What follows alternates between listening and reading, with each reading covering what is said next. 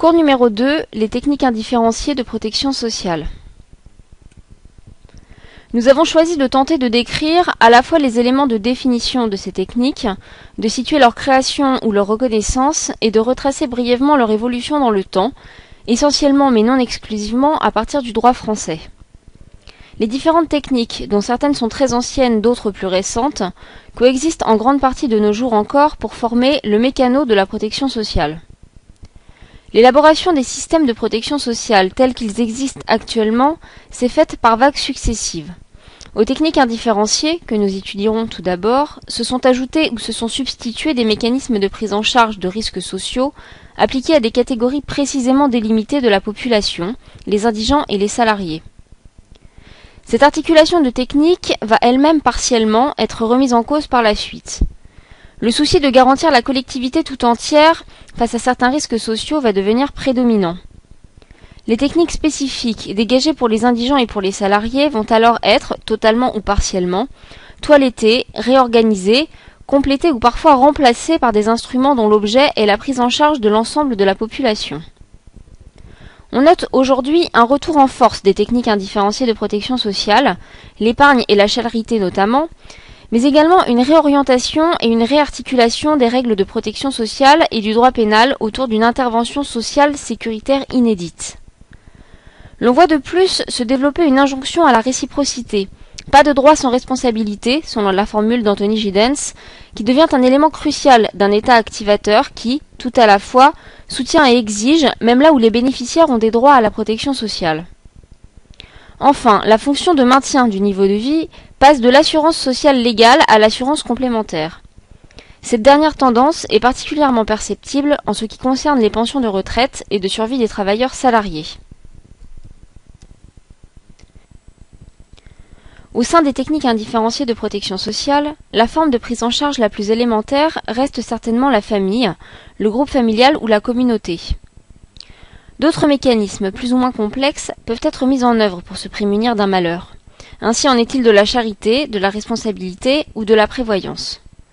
S'y ajoute une forme dite moderne, l'utilisation d'instruments de droit fiscal comme outil de promotion de certaines couvertures face à des risques sociaux. Ces techniques ont peu de points communs.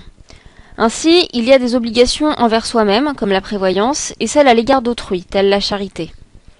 Certaines de ces techniques sont parfois juridiquement sanctionnées, telles l'obligation alimentaire et la responsabilité civile. D'autres, comme la charité, ne le sont pas. La caractéristique commune de ces techniques est leur indifférenciation. Elles ne sont pas destinées uniquement à couvrir des risques sociaux, elles peuvent gouverner de larges pans de l'activité humaine. Elle joue néanmoins, le cas échéant, un rôle non négligeable en tant que technique de protection sociale. Concernant tout d'abord les entraides familiales et communautaires, dans tous les pays, quel que soit leur niveau de développement, la famille joue un rôle clé dans la sécurité du revenu ou la fourniture de services élémentaires tels les soins médicaux ou non médicaux. En outre, les individus peuvent parfois bénéficier de mécanismes de solidarité de voisinage ou de solidarité locale, parfois dénommés actions communautaires ou CARE. Pour ce qui est tout d'abord de l'entraide familiale au sens strict, la famille ou le groupe familial est certainement le premier lieu de prise en charge de l'individu. L'entraide familiale présente en principe l'avantage, pour les finances publiques, de ne pas être fournie à titre onéreux. Elle est à ce titre hors du commerce. La primauté de la solidarité familiale est par exemple inscrite dans la législation relative à l'aide sociale. Les relations entre solidarité collective et familiale y sont ordonnées selon le principe de subsidiarité, qui fait prévaloir en principe la solidarité familiale sur l'aide fournie par la collectivité via le recours à l'obligation alimentaire. Cette solidarité, désignée comme unpaid work dans les recherches anglo-saxonnes, était traditionnellement considérée comme une affaire de femmes, en contrepartie de la protection du chef de famille et de sa contribution économique à la vie des siens. Dans ce modèle de Monsieur Gagnepin, appellation française du Male Breadwinner Model de Jane Lewis, la famille est non seulement une unité sociale fondamentale pour la société, mais aussi une unité de production économique de biens et de services. Pour que l'entraide familiale puisse jouer, il faut qu'une telle famille existe. De plus, les membres qui la composent doivent être animés par la volonté d'aider. La mise en jeu de cette technique n'est par conséquent pas automatique. L'entraide familiale présente en outre l'inconvénient de ne pas être suffisante lorsqu'un risque dit lourd, celui dépassant les capacités d'aide matérielle ou financière, se réalise. La famille ne pourra pourvoir à l'aide requise. L'entraide familiale n'est pas inépuisable. Malgré ces inconvénients, l'entraide familiale reste un élément essentiel de la protection sociale. L'entraide familiale permet également de limiter les interventions publiques. Souvent, notamment pour des raisons budgétaires, l'État encourage le maintien de la protection sociale au sein de la famille. Les solidarités communautaires peuvent, pour leur part, être définies comme l'action de personnes qui s'emploient à répondre aux besoins de leur milieu au sein d'organismes communautaires. Ces organismes sont des structures démocratiques nées par et pour des communautés qui définissent elles-mêmes les problèmes auxquels elles souhaitent s'attaquer et les moyens nécessaires pour les résoudre. L'action communautaire est une technique indifférenciée de protection sociale. Elle a par exemple contribué puissamment à modifier les rapports entre les hommes et les femmes, ou les questions de santé mentale, ou encore la lutte contre la discrimination. L'action communautaire est constituée de groupes d'entraide, pour des prestations en nature ou sous forme de travail, d'associations, d'organismes caritatifs, d'églises. Ces institutions concourent à la sécurité du revenu des individus ou interviennent dans l'offre de services à des personnes frappées par un risque social. Ainsi, sont encouragées et même organisées par les pouvoirs publics des solidarités de voisinage, le community care du monde anglo-saxon sur la base du bénévolat. Proches des bénéficiaires, elles sont généralement en mesure de leur offrir des prestations qui répondent bien à leurs besoins prioritaires. Ce cercle de solidarité s'est aujourd'hui largement développé et professionnalisé. Il vient se placer entre la solidarité familiale et la solidarité sociale en proposant des services aux personnes. En France, les initiatives familiales cristallisées au sein d'associations et de fédérations d'associations sont des piliers de la prise en charge d'un nombre non négligeable de personnes ayant besoin d'aide. Tel est certainement le cas des associations de parents d'enfants ou d'adultes handicapés. Fortement encouragées par l'État fédéral, organisées par des associations caritatives et par des juristes spécialisés, il s'est de même développé une nouvelle approche de lutte contre la pauvreté aux États-Unis. Celle-ci repose pour l'essentiel sur la mise en place d'activités à but lucratif dans des voisinages à bas revenus afin de conduire au changement économique et au renforcement d'une communauté donnée. Il s'agit d'encourager des gens pauvres à travailler pour leur propre amélioration économique et sociale. La communauté serait le lieu idéal pour ce faire parce que proche des gens. La communauté peut ainsi devenir propriétaire d'une activité commerciale, elle-même source d'intégration par le travail. En Allemagne, l'importance de ce mouvement est telle qu'il constitue, selon ses propres termes, une assistance sociale non statutaire, qui se veut indépendante mais en coopération et en partenariat avec les prestataires publics de services sociaux tels que l'État, les autorités locales et les organismes d'assurance sociale. Autre exemple, les finances solidaires qui regroupent un ensemble d'initiatives sont des appellations variées microcrédit, épargne solidaire, microfinance, finance de proximité. Apparu au début des années 80 en France, ces expériences se développent surtout à l'initiative du milieu associatif et sous la forme de réseaux divers. Leur but est de permettre à des personnes exclues du système bancaire de créer leur propre emploi. La finance solidaire vient se positionner ainsi face au problème de la sélectivité dans l'accès au crédit et à la limitation de son offre, étroitement liée à la recherche de la rentabilité bancaire. L'action communautaire structurée et professionnalisée se rapproche de la bienfaisance privée. Cette action communautaire est encouragée par l'État, notamment par la National Strategy for Neighborhood Renewal en Grande-Bretagne et en France sous la bannière de la politique de développement social de certaines zones urbaines par les régies des quartiers. Tous ces programmes visent la responsabilisation et l'empowerment des groupes démunis vivant dans des lieux géographiques précis dont il est espéré une meilleure cohésion au sein des villes. Deuxième technique indifférenciée de protection sociale, la charité et la philanthropie. Le devoir de charité, expression dans certaines religions de l'amour du prochain, suppose qu'un individu ou même un groupe d'individus, suffisamment riches, subviennent en totalité ou en partie aux besoins d'une ou de plusieurs personnes frappées par un risque social. Cette aide privée peut être accordée soit de façon directe à des individus dont le besoin est connu, soit par des dons à des réseaux d'entraide financière ou matérielle, elle se confond alors avec l'entraide communautaire. La charité est d'abord individuelle. L'histoire de la charité est toutefois également marquée par les églises, les corporations, les métiers, mais également par les sociétés de bienfaisance ou encore, plus récemment, par les associations humanitaires. La charité est une technique libérale. Le donateur n'est pas juridiquement tenu de donner. Le montant et la forme du don restent de surcroît à sa libre appréciation. Trop liée à la fantaisie du donateur, elle ne garantit pas aux bénéficiaires une sécurité face au risque. Cette technique conserve pourtant toute son importance, notamment lorsque la garantie des risques sociaux par la collectivité est défaillante. Ainsi, les dons constituent-ils une part non négligeable dans l'aide aux plus démunis et permettent souvent de financer des dépenses d'investissement ou de fonctionnement de diverses institutions. Autre technique indifférenciée de protection sociale, la responsabilité civile permet de faire supporter la réparation d'un dommage à la personne qui a créé le risque ou a commis la faute. Ce construit juridique organise un mécanisme d'imputation des charges et des dommages. Il cherche à assurer aux individus la réparation de leurs dommages privés afin de remettre les choses en état, de rétablir un équilibre qui avait disparu entre les membres d'un groupe. La sanction est restitutive et indemnisatrice, et dès lors proportionnelle au préjudice subi.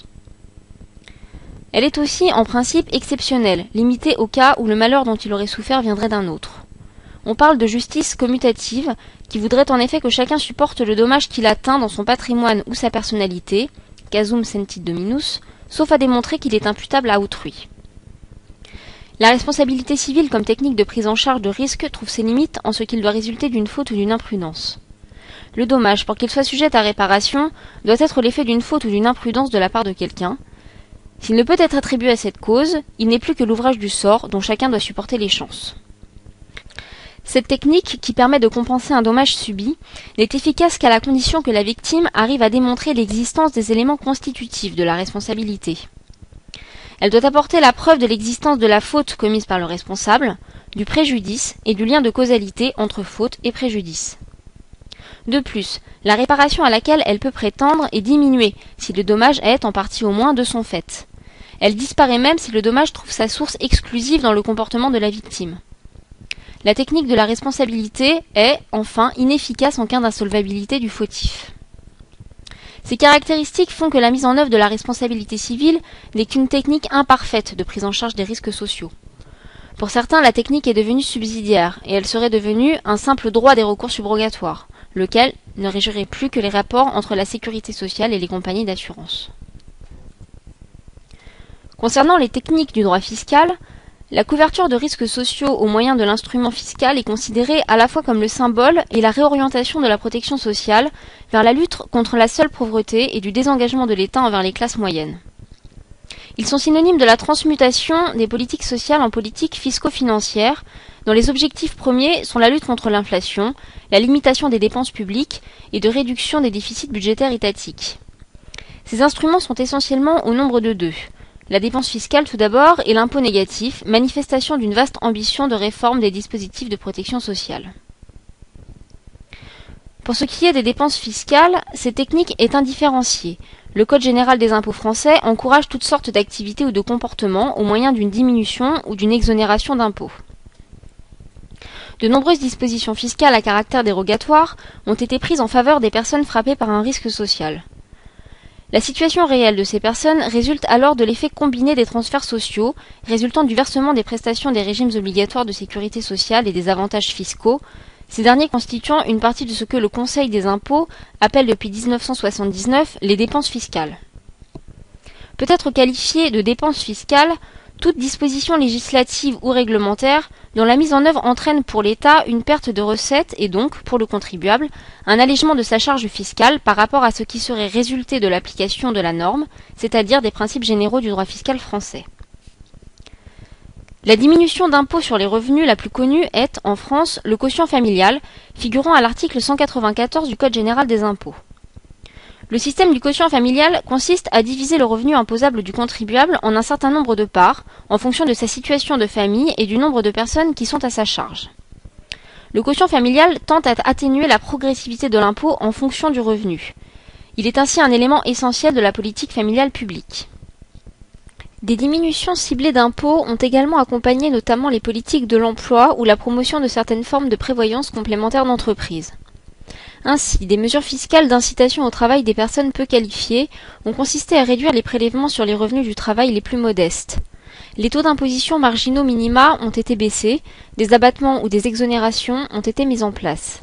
Autre illustration, les zones franches urbaines bénéficient d'une fiscalité réduite. Les exonérations fiscales marquent également la volonté de l'État d'orienter les comportements des contribuables.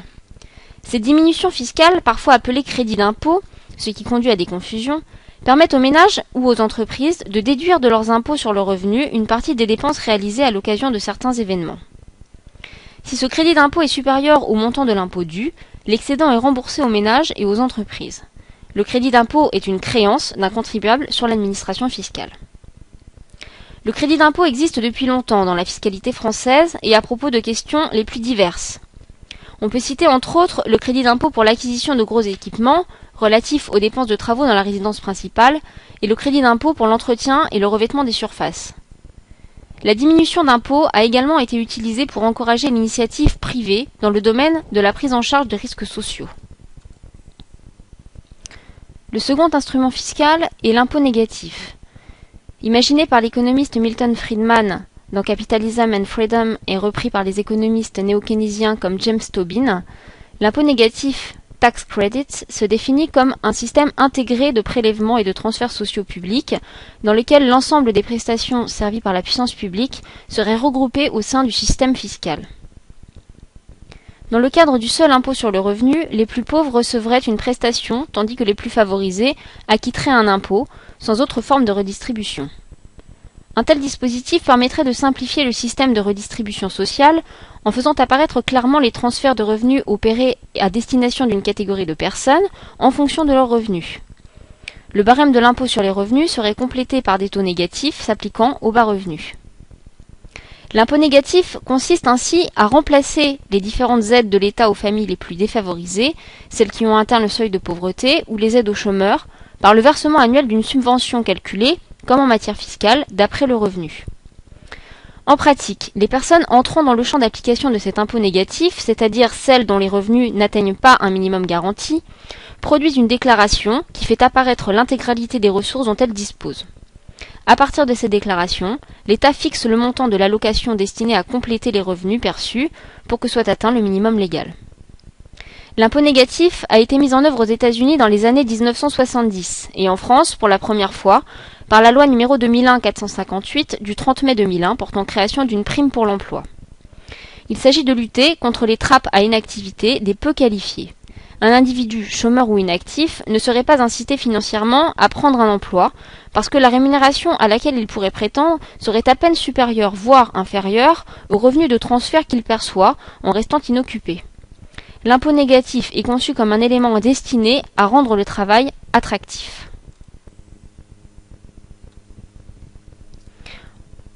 Enfin, la dernière technique indifférenciée de protection sociale est celle de la prévoyance.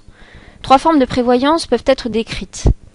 La prévoyance peut tout d'abord être individuelle, il y a alors épargne. Elle peut également être collective, en opérant une certaine répartition du risque entre plusieurs individus au sein d'une institution. C'est le cas lorsqu'il y a intervention d'une assurance ou d'une mutuelle. En dernier lieu, la prévoyance peut également être liée à l'entreprise. Concernant tout d'abord la prévoyance individuelle, l'épargne.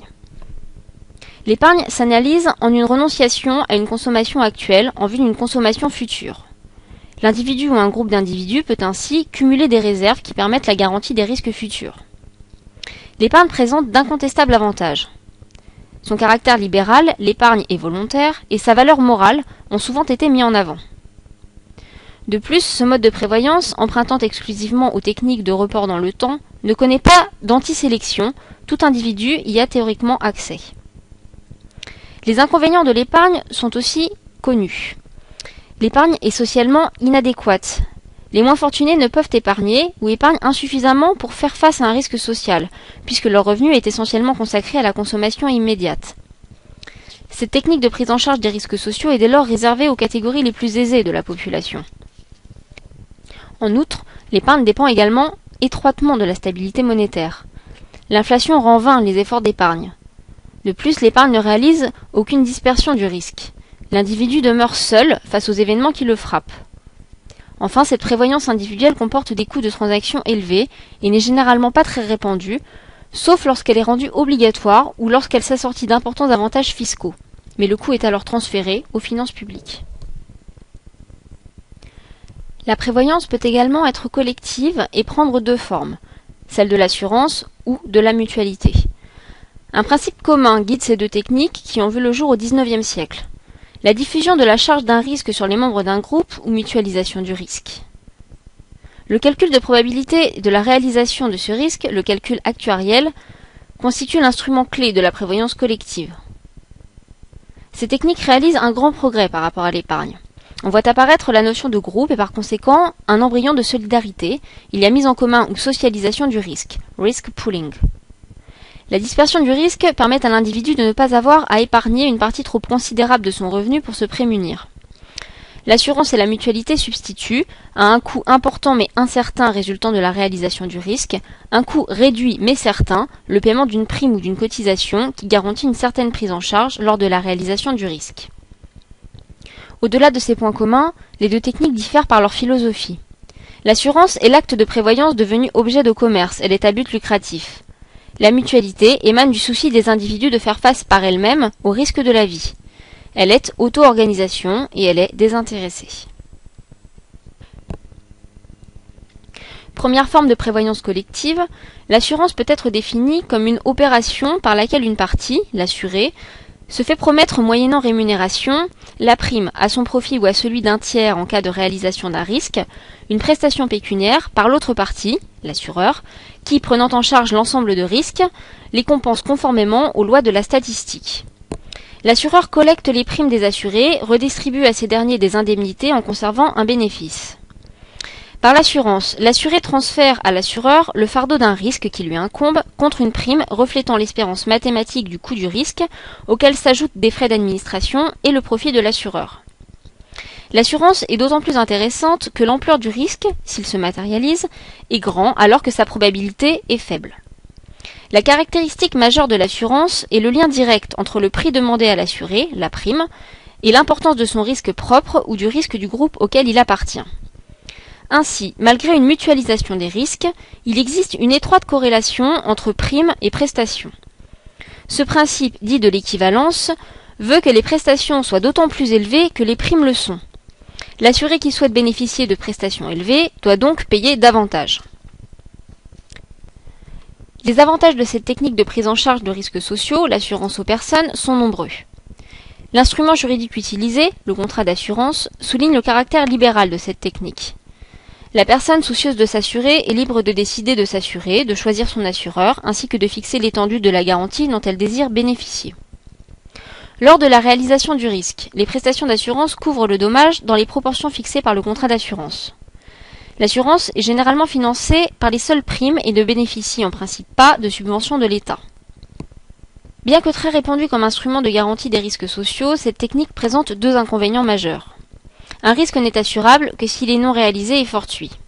La conception même de l'assurance et la notion de risque utilisé éliminent la couverture des événements déjà réalisés. De plus, le contrat d'assurance repose sur l'aléa. Ni l'assureur ni l'assuré ne savent si le sinistre se réalisera. Pour que la loi des grands nombres joue, il faut que les risques qui font partie du groupe assuré soient indépendants les uns des autres. Si le sinistre assuré devait se, déclarer dans un grand nombre de dossiers en même temps, l'assureur ne peut plus traiter ces risques comme équivalents à leur espérance mathématique. En d'autres termes, au vu de la fréquence et de l'importance de certains risques, ceux-ci sont difficilement assurables. L'assureur, dès lors, sélectionne les risques. Il existe ainsi une chance qu'une personne ne puisse plus être assurée parce qu'il y a suffisamment d'aléas dans sa situation, ou alors que les primes réclamées soient tellement élevées que les personnes les moins aisées de la population se trouvent exclues de la possibilité de conclure un contrat d'assurance. Pour que l'assuré décide de souscrire à un mécanisme d'assurance, il faut remplir trois conditions fondamentales. D'une part, il faut que l'assuré dispose de liquidités suffisantes pour pouvoir supporter le coût d'une prime jugée raisonnable et associée à un événement incertain, par exemple le fait d'être malade, sans avoir à sacrifier des revenus absolument nécessaires pour assurer des besoins qui sont eux certains, par exemple la nutrition de base. L'assurance est dès lors a priori inaccessible aux plus pauvres. Pour faire face à cette réalité, il a été imaginé un système de micro-assurance à l'image de la microfinance, avec laquelle elle est souvent couplée. La seconde forme de prévoyance collective, la mutualité, se distingue de l'assurance de plusieurs façons. Tout d'abord, par une mutuelle, le groupe se protège seul sans l'intervention d'un tiers organisateur. Ensuite, l'institution de secours mutuel n'a pas de caractère commercial, elle ne recherche pas les bénéfices. Les mutuelles sont, au demeurant, des sociétés de personnes. Enfin, la mutualité s'appuie essentiellement sur le principe du revenu-risque. Il n'y a pas de lien direct entre la cotisation demandée, assise sur le revenu, le salaire, et l'importance du risque. La technique de la mutualité est considérée comme avantageuse parce que volontaire. Elle est aussi, en principe, moins onéreuse que l'assurance parce que la mutuelle n'a pas à rémunérer l'assureur.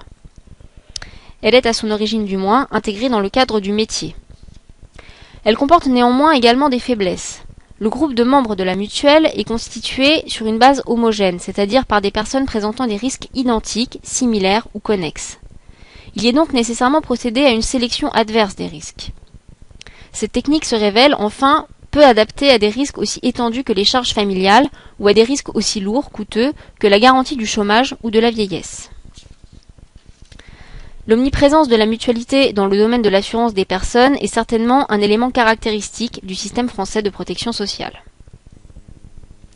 Enfin, le dernier cas de prévoyance est celui de la prévoyance d'entreprise. La prévoyance d'entreprise trouve sa source au XIXe siècle.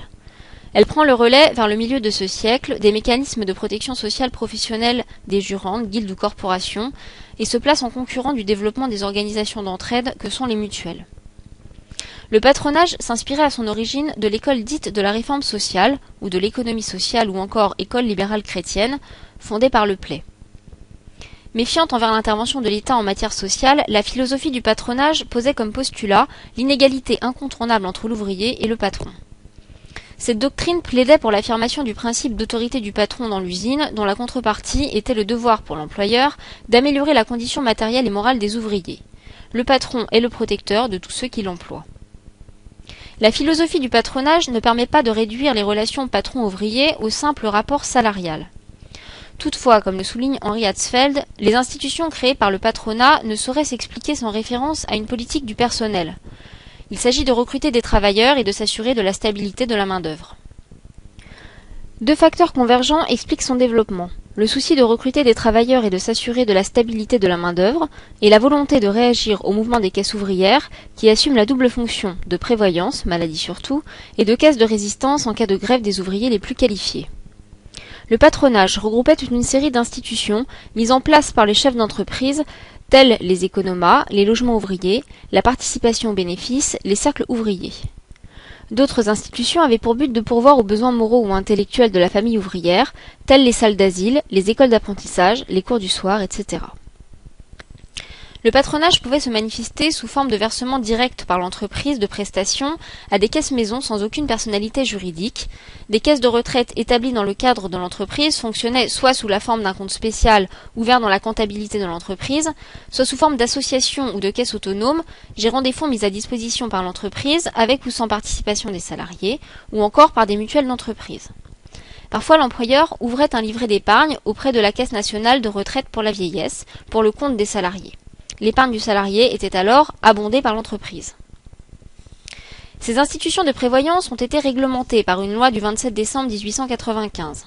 Cette loi devait d'une part empêcher le patron de détourner de leur destination les fonds prélevés sur le salaire, ainsi que ceux provenant d'une contribution personnelle, de ce qu'il s'est contractuellement engagé à fournir, et d'autre part contribuer à mettre les fonds ainsi épargnés à l'abri des actions des créanciers patronaux en cas de déconfiture ou de faillite. À la suite de l'instauration de ce contrôle, beaucoup d'employeurs ont abandonné le patronage au profit de subventions de mutuelles et de participation à l'épargne retraite de leurs salariés.